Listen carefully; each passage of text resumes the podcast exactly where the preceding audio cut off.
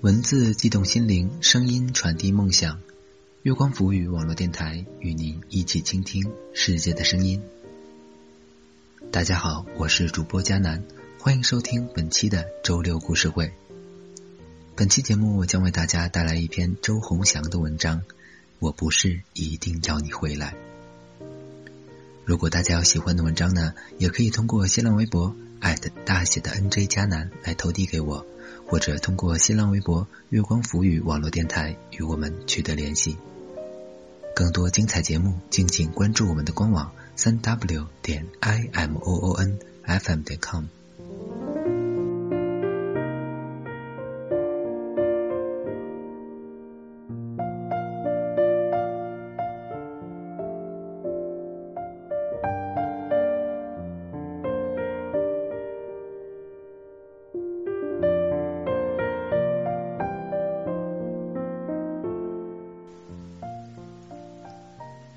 小洛最后一次和我挥手告别，已经是五年前的事情了。之后有过一次书信，和我写道：“总是会将身边一些人认错成你，会不自觉的与旁人说起你的名字，好几次以为这是一种幻觉，后来发现这是一种戒不掉的依赖。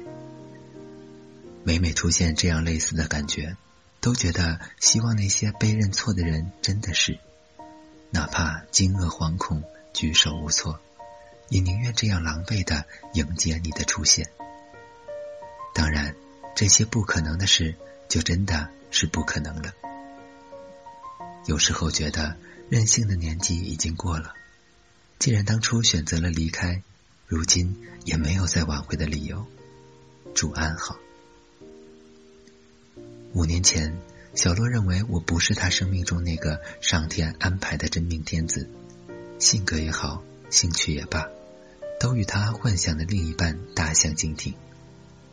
这样的分别在意料之中，就像是你从未想过末日会随时来临。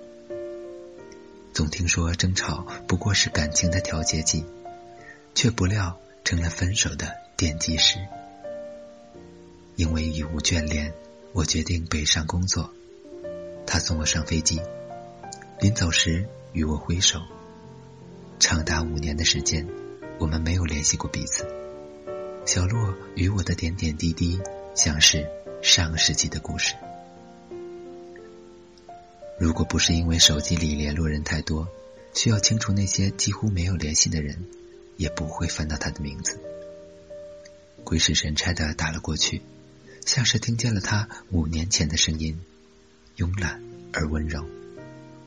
遗憾的是，他大概已经删掉了我的电话，客气的说：“你好。”接下来便问：“请问你是？”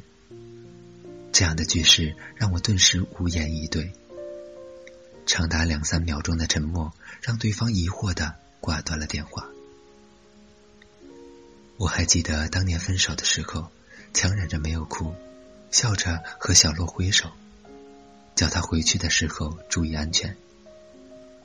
他看着我的眼神带着为师的氤氲，随即他抹了抹眼睛，抿嘴泛言，就像是每次与我吵架，想要我追上去的样子。但人潮涌动，我却进入了安检的关卡，再也没有回头。五年来，我们都没有换过电话。可是谁也没有再打给谁。五年后，明明已经释然了当年的情愫，却不料在明确对方已经将自己遗忘的瞬间，落下泪来。有些事情你还记得的，或许对方已经忘了。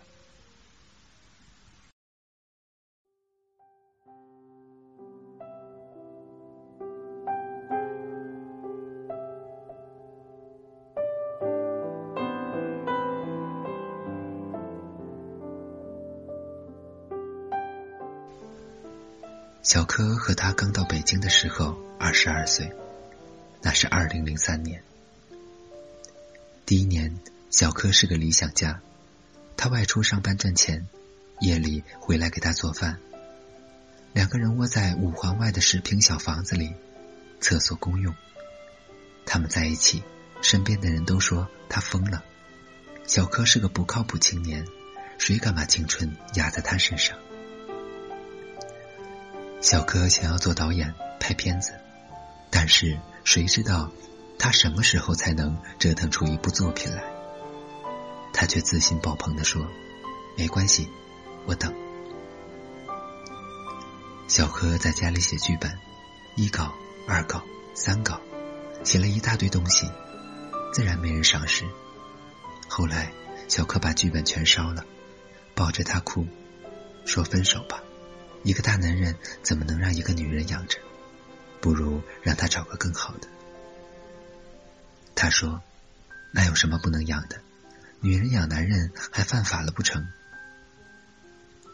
小柯偷偷出去打零工，他把他抓回来，问他到底想干嘛。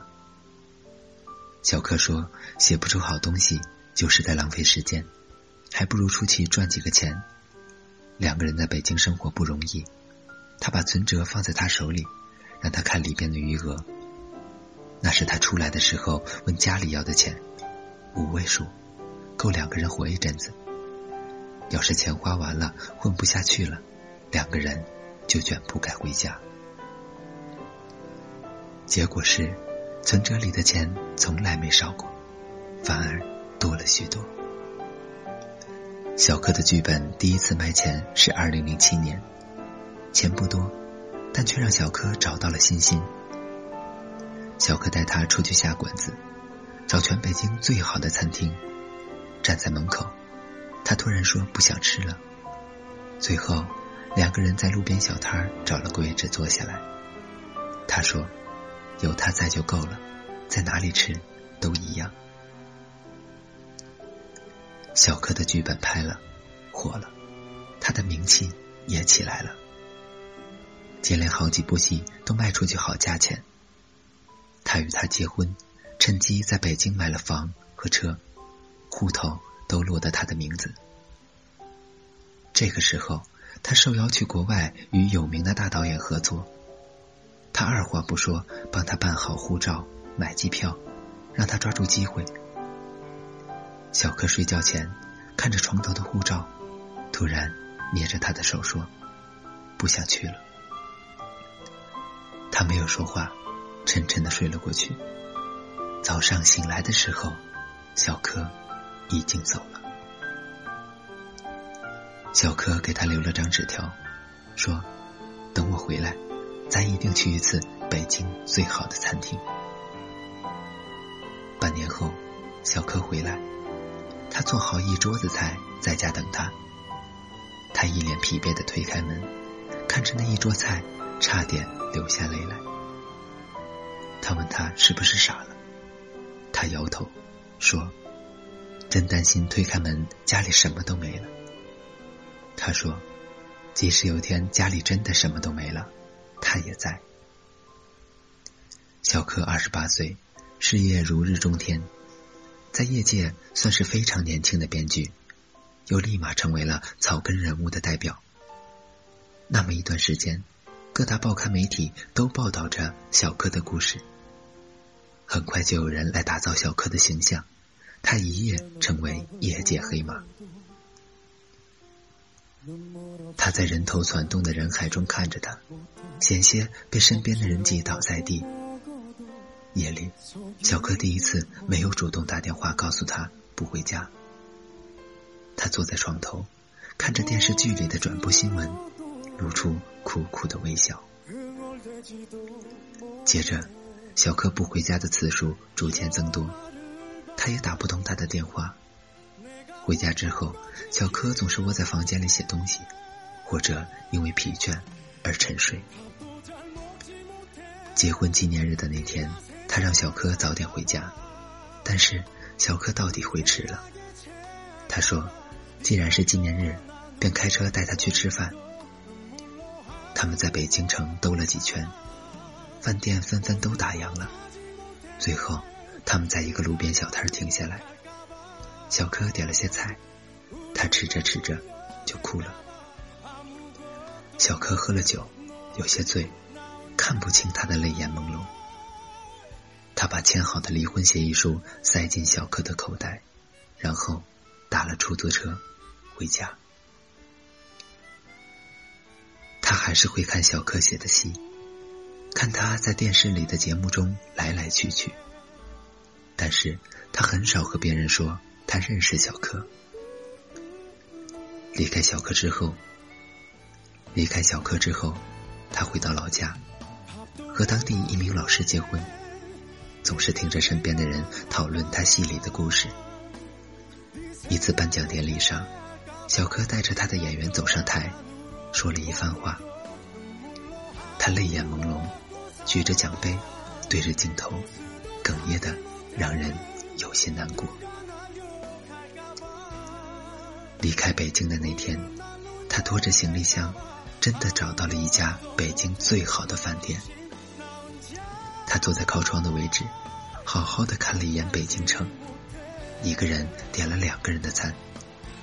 他想，这样好歹算是吃过了，也不后悔了。